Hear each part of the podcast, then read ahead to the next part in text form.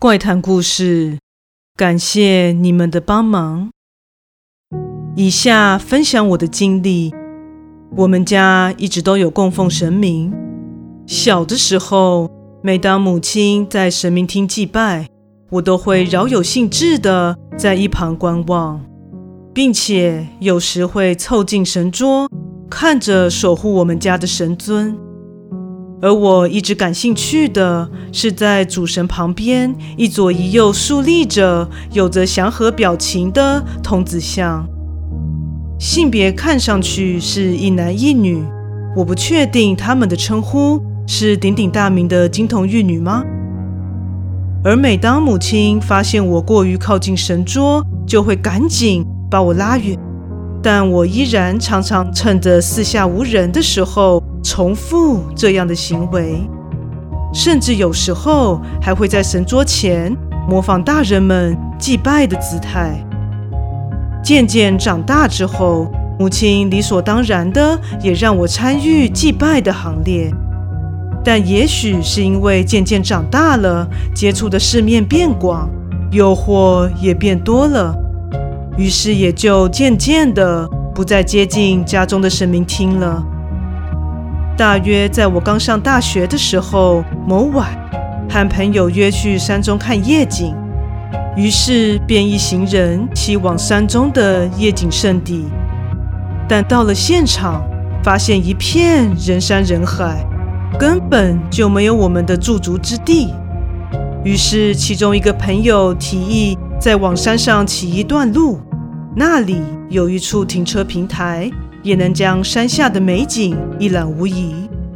于是我们一行人便同意这个提案，往山上骑去。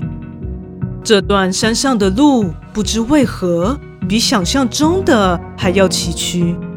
虽然这时是盛夏之际，今晚的风却莫名的阴凉，而且不知为何，一路上我的心一直在狂跳。好像正在跑着百米一样，当下觉得格外的不舒服。想着是不是太晚喝咖啡，有些心悸呢？完全没有朝不寻常的方向去设想。正当路慢慢变得平坦，那停车平台也映入了我们的眼帘。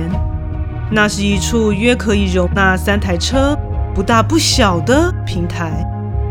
对我们五台机车的停放而言，还算是绰绰有余。在停放机车之后，我们便走到护栏边上，眺望着美景。不知是否因为这里人烟罕至，所以水泥护栏的高度也仅是在小腿附近。若风一大，感觉就会被吹下去。喂，这根本就是夺命悬崖啊！其中一个朋友笑着说道：“因为越过水泥围栏，便是一片陡峭的悬崖。若是掉下去，我想应该会粉身碎骨的。你不要在那边乱说话啦。不过你们不觉得雾好像变大了？”另一位友人在喝止了之后，转头对我们说道：“经由这样的提醒。”我才惊觉，周围的雾气似乎变浓了。原本还看得见山下的灯火闪烁，现在已经完全被掩盖了。而当下我不明来由的觉得有些不吉利，于是便和朋友们说：“我看我们还是先下山吧。若等雾再变浓，就不太安全嘞。”听了我的建议之后，朋友们便纷纷骑车下了山。一路上，身边的雾气越发浓厚，感觉像是从四面八方逐渐往身边聚集一般。而在这大雾弥漫之际，我顿时发现早已分不清东南西北了。望了一下四周，原本骑在周围的朋友们早已不见人影，眼前完全白茫茫的一片。此时，我觉得不停车不行了，于是便赶紧刹车。我试着呼唤朋友们，想说他们在这大雾茫茫之下，应该也无法继续前进了，但是我都没有听到任何的回应。此时，我的身体开始涌出冷汗，四肢不停地颤抖。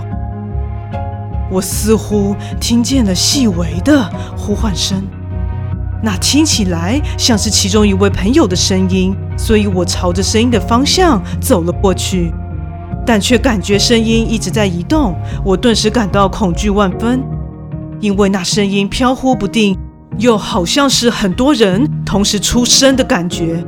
我下意识地觉得不能再跟着走了，但正当我回头的时候，才惊觉。大事不妙，我已经完全的迷失方向了，无助的东张西望，恐惧和绝望正吞噬着我。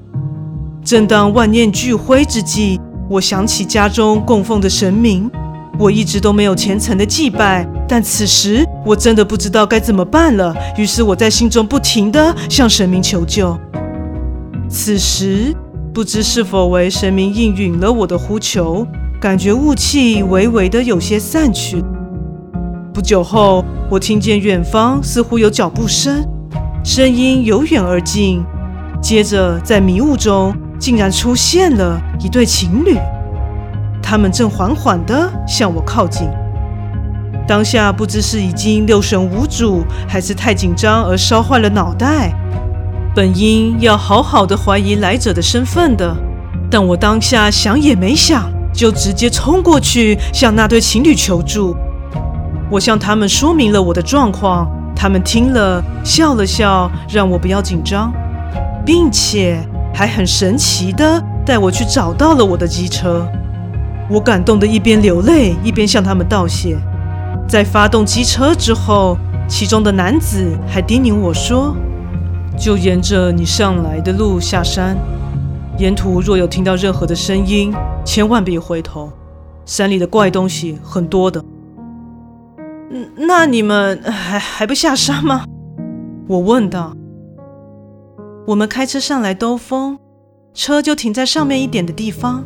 总之，下山慢慢的骑哦。女子也亲切的叮咛我。之后，我便沿着上山的路，等速的骑下山。一路上不仅雾散开了，也没有听见什么奇怪的声音。不久后便下了山，也看见同伴在公路旁焦急地等候着。大伙看见了我，赶紧前来关心，以为我失踪了，正想说要不要报警。当下没和他们解释太多，也不想去回忆刚刚发生的恐怖鬼打墙。于是我们一行人就这样解散，各自回去了。第二天一早，我走进家中的神明厅，向神明深切地表达我的谢意。相信若不是他的出手相救，我早已遭遇灾难。与此同时，我看向左右两边的童子像，不知为何，总觉得他们的表情似乎变得更加的温柔了。故事说完喽，感谢你的收听，诚挚欢迎订阅我的频道。若身边也有喜欢恐怖灵异故事的朋友，也欢迎将本频道推荐给他们哦。那我们下次再见。